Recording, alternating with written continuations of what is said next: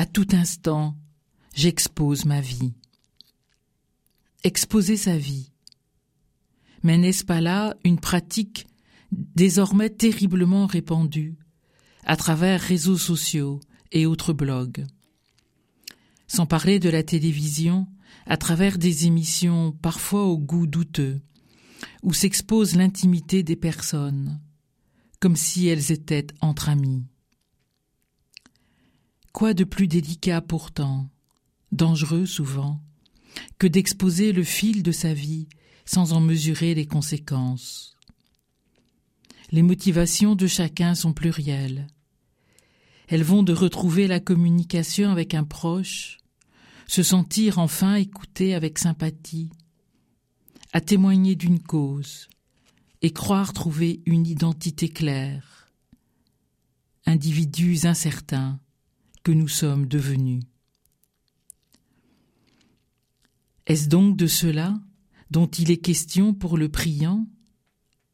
Qu'est-ce qu'exposer sa vie devant son Seigneur? Aucun voyeurisme ici, aucune magie non plus juste l'expérience de pouvoir être soi, sans phare, sans faux semblant. Être soi, non pour soi-même, mais pour se tenir devant un autre, sûr de sa bonne présence et de son appel à vivre avec liberté. Le Dieu auquel j'expose ma vie n'attend pas que je lui raconte tous mes secrets, plus ou moins avouable, où mes doutes s'en font devant ce monde malade. Tout cela, il le connaît. Non, exposer sa vie, c'est juste la remettre. Mon cœur et mon esprit confessent que mon Dieu transforme le temps et ses circonstances en histoire sensée, habitée, inspirée. Oui, je peux exposer mes jours, dire ma fatigue, mes inquiétudes, mon désir.